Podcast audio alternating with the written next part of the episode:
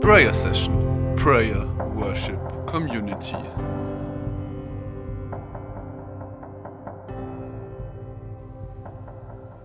Ja, ich bete am Anfang immer gern, Herr, öffne du mir die Lippen, damit mein Mund dein Lob verkündet. Weil heute Abend soll es nicht um mich gehen, sondern um Gott. Er zeigt sich nur gerne durch Menschen und deswegen darf ich heute Zeugnis geben von ihm, wie er in meinem Leben gewirkt hat, wo ich gemerkt habe, ah, da spüre ich dich ein bisschen mehr und da mal gar nicht. Ich finde es ganz witzig. Ich habe im Vorhinein gedacht, was könnte ich so als Icebreaker nehmen? Und vielleicht so ein kleiner weirder Flex. Ähm, ich war auf ziemlich vielen verschiedenen Schulen und wir könnten uns in, innerhalb dieses Zeugnisses so ein bisschen an diese Schulen äh, heranhangeln, weil ich auch damit zeigen möchte, dass auf ungeraden Linien Gott gerade schreiben kann. Ganz standardmäßig, ich bin in der katholischen Kirche groß geworden, katholische Familie, war am Anfang zehn Jahre bei der katholischen Pfadfinderschaft, die mich sehr geprägt hat und deswegen hat immer so sehr behütet, bis dann so Grundschule, dann ein Jahr auf der Hauptschule, das ist wichtig, ein Jahr auf der Hauptschule und dann auf der Realschule, das heißt schon mal drei Schulen, ähm, hatte ich, ich würde mal sagen, nicht so gute Freunde. Habe ich mir ausgesucht, im Nachhinein haben sie mich geprägt.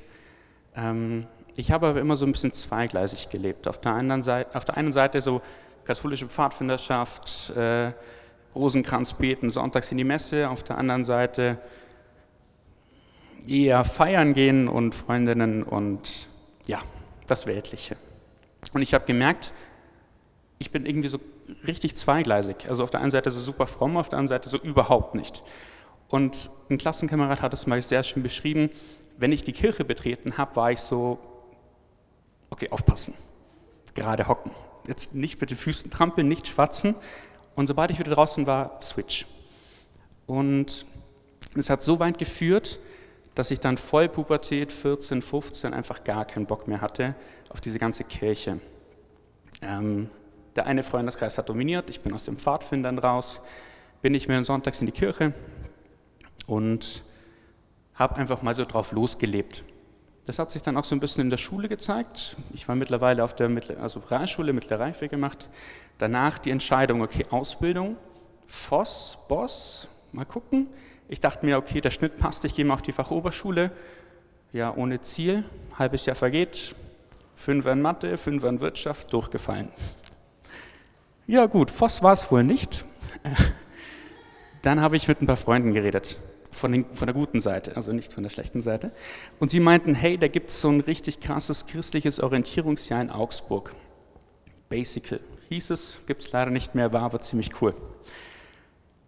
Und ich weiß nicht, was mich geritten hat, jetzt schon, Gott, ähm, weil ich gesagt habe, ich mache das. Das heißt, mein Kopf war so 16 Jahre alt, ähm, eigentlich so ein bisschen partymäßig unterwegs, auch ein bisschen abgeschwiffen, äh, und dann plötzlich, ich mache ein christliches Orientierungsjahr, ich ziehe nach Augsburg. Neun andere Leute, tägliche Messe, täglich Gebet, irgendwas hat mich da geritten, keine Ahnung. Auf jeden Fall war das meines Erachtens der Startschuss für mein jetziges Leben. Und ich möchte ein bisschen jetzt anhaken an das Thema von heute. Wir können sowas von viel Müll bauen, Gott ist immer noch treu. Und im Kleinen wie im Großen müssen wir ihm manchmal Vertrauen schenken, denn er wird es niemals ähm, ja, brechen. Es sind eher wir, die das Vertrauen brechen. Und ja, ich habe dann dieses Orientierungsjahr gemacht, war ziemlich intens, würde ich mal sagen, im Nachhinein, hat mich aber auf die Fährte gebracht, okay, wenn es einen Gott gibt, und ich habe mich daran erinnert, okay, Pfadfinder, das haben die schon mal gesagt, ähm, wenn es einen Gott gibt und wenn er gut ist und wenn er einen Plan mit meinem Leben hat, könnte ich ja mal hinhören, was das für ein Plan ist, weil mein Plan hat ja nicht funktioniert. Keine Schulausbildung, also mittlere Reife, aber keine Ausbildung gemacht, nichts. Und es war relativ klar, für mich zumindest, ich müsste eigentlich mein Abitur nachholen, weil ich würde gern Theologie studieren. Dafür brauche ich aber ein Abi. Voss hat nicht so geklappt. Das heißt, wir gehen auf ein Gymnasium. Eins, das in München ist, für Spätberufene, bin ich ja. Ähm, und ich hole mein Abitur nach. Das habe ich gemacht. Ich habe mein Abitur nachgeholt. Und es hört sich alles so leicht an. Aber diese Zeit zwischendrin, das war immer wieder ein, soll ich das machen? Ist es wirklich das Richtige? Ich habe gebetet, dann habe ich mal wieder überhaupt nicht gebetet, dann habe ich mit Freunden geredet und irgendwie war das immer so ein Hin und Her und Hin und Her. Letztendlich, ich habe es gemacht, ich habe mein Abitur nachgeholt, ähm, vier Jahre, ein bisschen länger als gedacht. Aber in dieser Zeit habe ich gemerkt, dass auch wenn ich jetzt nicht diesen extra Schritt mache, Gott macht ihn für mich. Und zwar bereitet er vor. Und das finde ich jetzt dieses richtig Coole und das möchte ich euch auch ein bisschen mitgeben. Du bist vielleicht nicht bereit, ich bin vielleicht nicht bereit, diesen nächsten Schritt zu machen. Aber Gott hat da so jemanden an deine Seite gestellt, der nennt sich Heiliger Geist. Er ist auch Gott und er unterstützt dich in dem, was du sagst, in dem, was du tust. Er ist bei dir, wenn du traurig bist, wenn du denkst, okay, ich habe gar keinen Bock mehr. Ähm, er baut dich wieder auf. Und er lebt auch in den anderen Menschen. Das heißt, Leute kamen auf mich zu, wie damals diese eine Freundin, die gesagt hat, schau mal dieses christliche Orientierungsjahr und die stärken dich. Die pushen dich mal wieder in eine Richtung, die geben dir vielleicht ähm, einen guten Ratschlag und die Frage ist, ob du darauf hörst. Das heißt, Gott bereitet die Herzen der Menschen um dich rum. Und vielleicht bist du jetzt mega on fire oder gar nicht on fire, weil es vielleicht noch nicht die richtige Zeit ist. Gott hat immer so ein bisschen, ja, ich würde sagen, trockenen Humor, weil für ihn gibt es Zeit nicht und wir machen uns übelst Stress und er sagt, warte noch drei Tage, dann lege ich dir alles hin, dann denkst du ja easy going, aber wenn du jetzt mit dem Kopf durchbrechen willst, dann klappt es nicht. Und für Gott ist es so leicht, weil er das weiß, aber für uns nicht. Und ich habe dann entschieden, okay, habe jetzt äh, mein Abitur durchgezogen, ich gehe nach Amerika für ein Jahr und mache da Jugendarbeit. Ähm, war auch wieder eine spontane Aktion. Im Nachhinein war es aber Gold wert. Und zwar mit der Sicht von jetzt war das unglaublich wichtig, dass ich das gemacht habe. Damals dachte ich mir, boah, Abitur gerade vier Jahre, Abiturprüfung, Mathe ein Punkt, gerade so durch. Ähm, gar keine Lust mehr auf Studium eigentlich. Das heißt, erstmal weg und in Amerika habe ich Jugendarbeit gemacht. Das heißt, jugendliche Camps, äh, kleine Vorträge, Vater-Sohn-Wochenenden, viel organisiert und auch gelernt, okay, wie ist es so, vor Leuten zu stehen, ein bisschen zu reden. Hätte ich damals nie gemacht. Mache ich jetzt auch ein bisschen mit Euphorie und Aufregung. Aber ich bin zurückgekommen, habe mein Studium in Augsburg begonnen und da gab es die Jugend 2000. Die habe ich damals schon ein bisschen gekannt, kenne ich jetzt besser, bin auch ein bisschen so im Leitungsteam von Augsburg mit dabei, ähm, musste da aber erst reinwachsen. Und das ist wieder diese, dieser Blick von Gott. Er weiß schon, wo er dich hinstellen möchte. Er hat schon einen Plan für dich, er muss nur dich befähigen, die Leute um dich herum befähigen, dass wenn du zu der Zeit dann dort bist, das einfach harmoniert und voll aufblüht. Und dieses Denken musste ich erstmal kriegen, weil ich war so, ich komme aus Amerika zurück, ich komme in eine fremde Stadt, ich kenne keinen. Ach, da gibt es auch eine Story. Ich wollte in ein, also es gab ein Priesterseminar und da gab es ein Wohnheim in diesem Priesterseminar. Und ich dachte mir, Gemeinschaft, tägliche Messe, es hört sich doch super an, da ziehe ich hin. Ich bewerbe mich, Theologiestudent, wird ja wohl genommen werden. Ja, nö. Und ich dachte mir, hä? Das war doch so offensichtlich, dass das der richtige Weg ist. War es nicht. Rückwirkend stimmt. In dem Moment dachte ich mir, Gott will einfach nicht. Ähm, Krise.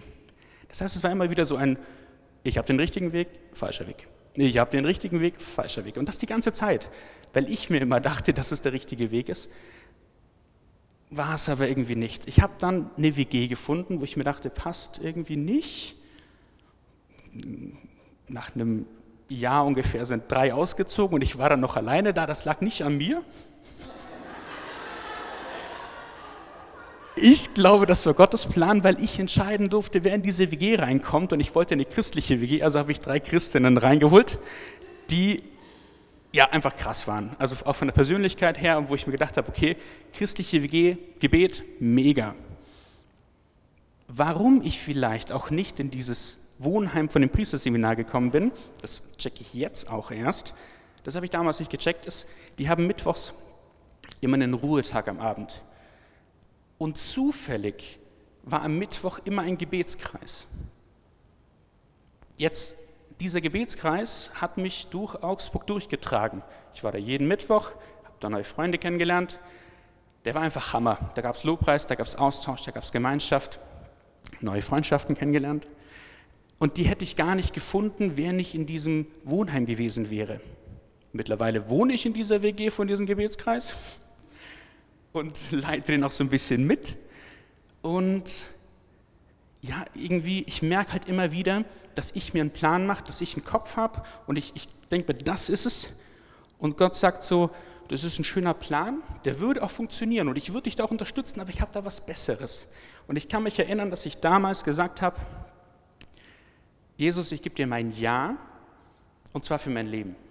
Ich wiederhole das immer mal wieder, so in unregelmäßigen Abständen. Aber ich möchte zu seinem Plan Ja sagen. Und das tue ich auch immer wieder. Und die Konsequenz daraus ist, dass mein Kopf nicht immer durchgesetzt wird. In dem Moment ist es doof.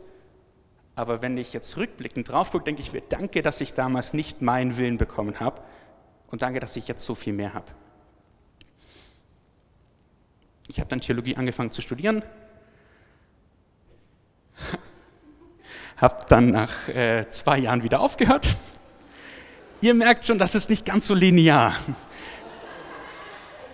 Ähm, ich habe gemerkt, dass es sehr wissenschaftlich, sehr theologisch ist, aber ich brauche einfach die Nähe zum Menschen und deswegen habe ich mich jetzt, also eigentlich letztes Jahr, habe ich einfach mein Studium abgebrochen. Ich hatte keinen Plan, was ich machen soll. Aber ich wusste, ich habe keinen Frieden damit, dieses Studium jetzt fortzuführen. Und dann war ich auch wieder so, jetzt stehe ich wieder da. Toll, ich bete weiter, ich bin engagiert in dem Jugendkreis, in der Jugend 2000, in der Holy Hour, überall, aber so mit, dem, mit der Schulausbildung klappt es irgendwie nicht. Also, mittlerweile, jetzt im Oktober gehe ich auf eine Hochschule, das heißt Grundschule, Hauptschule, Realschule, Gymnasium, Fachoberschule, Universität und jetzt noch eine Hochschule. Und da hole ich, also da mache ich jetzt sozusagen meinen Studiengang angewandte Theologie. Das heißt, es ist eher so das praktische Pendant zu Magistertheologie. Also ein bisschen praktischer, das, was ich auch wollte. Und da finde ich, hat Gott auch ganz, ganz klar gesprochen. Und zwar hat er mich in Amerika dafür befähigt, in Augsburg mehr in die Verantwortung zu treten, für die Jugend 2000 auch, ähm, wo ich da die Holy Hour mitleiten darf, wo ich auch moderiere. Ähm, er hat mich sensibel dafür gemacht, welchen Studiengang, welche Ausbildung liegt mir, wo kommt mein Herz zur Ruhe und wo nicht, wo finde ich ihn und wo nicht. Und ich kann jetzt sagen, dass die Zeiten der Prüfung, also die Zeiten, wo ich gesagt habe, ich breche mein Studium ab, nicht mehr so ein richtiges Loch sind. Also ihr kennt das vielleicht, ihr trefft eine Entscheidung, ähm, keine Ahnung, okay, ich hoffe nicht, dass ihr das Studium abbrecht, aber wenn es so sein soll, tut es, weil es dann besser ist vielleicht. Äh, es ist nicht mehr so ein Loch. Das heißt, ich stand dann nicht da und dachte mir, was denkt meine Familie, was denken meine Freunde, ich werfe mein Studium hin, ich habe keine Ausbildung, ich bin damals 26, ich bin jetzt 27, dein Leben ist dahin. Das hatte ich nicht, überhaupt nicht. Ich wusste, solange ich bei Gott bleibe, dann hat er einen Plan für mich und der ist gut, der ist nicht schlecht, der ist richtig gut. Vielleicht war es nur nicht die richtige Zeit. Vielleicht ist das aber auch eine Ausrede von mir. Vielleicht war ich nicht ehrgeizig genug, vielleicht war ich nicht fleißig genug. Aber das Gute ist, Gott sagt nicht, du warst da und da nicht fleißig genug, sondern sagt, okay, hast du nichts gut hinbekommen, das machen wir besser nächstes Mal. Ich habe da noch einen Plan, der ist noch, der ist noch besser, der ist noch gereder als all deine schiefen Linien. Und wenn ich euch jetzt eins mitgeben darf, oder wenn ich euch Gott ans Herz legen darf, er hat einen Plan, und der ist gut. Der ist nicht halb gut, der ist nicht schlecht, der ist nicht hinterlistig und der ist auch nicht vorwerfend. Er ist positiv. Er bedenkt Sachen, die ihr nicht mal bedenken könntet. So viele Variablen laufen damit rein mit Menschen, die ihr noch gar nicht kennt, Situationen oder Jobs, die es vielleicht noch gar nicht gibt. Aber er weiß es. Das heißt, wenn ihr oder wenn wir diesen Weg mit ihm gehen und beharrlich im Gebet ihn kennenlernen, dann wird es gut werden und vielleicht, vielleicht sogar sehr gut, weil wir Menschen sind. Und das letzte Pendant oder die letzte, das letzte, was ich euch mitgeben will, ist, das ist alles gebaut auf Vertrauen. Ähm, jemanden, den ich überhaupt nicht kenne, vertraue ich nicht. Das heißt, je mehr ich jemanden kenne oder sogar auch kennenlernen, durch das, wie er gelebt hat, was wir in der Bibel lesen können, dadurch, wie oft ich mit ihm rede, im Gebet, lerne ich ihn immer mehr kennen. Je besser ich jemanden kenne, ist wahrscheinlich auch bei eurem besten Freund, bei eurer besten Freundin so, desto mehr vertraue ich der Person. Und je mehr ich dieser Person vertraue, desto, ich würde mal sagen, egaler sind die Höhen und die Tiefen, weil diese Person beständig ist. Ähm, und das ist dieser größte Schatz, den wir haben. Das heißt, unser Leben kann bergauf und bergab gehen, aber Gott ist immer gleich, er ist immer gut und er steht immer zu dir. Da, wo ich gesagt habe, ich habe keinen Bock auf dich, da hat er gesagt, es ist deine Wahl, ich bleibe aber trotzdem, wie ich bin und ich bleibe bei dir und ich stehe zu dir. Und das möchte ich euch mitgeben, dass er äh, euer bester Freund ist, dass er interessiert ist an euch, dass er einen guten Plan hat und dass wir ihn nur ein bisschen besser kennenlernen müssen, damit wir ihm genauso vertrauen können. Lasst uns am Ende noch mit einem Gebet beenden. Herr Jesus Christus,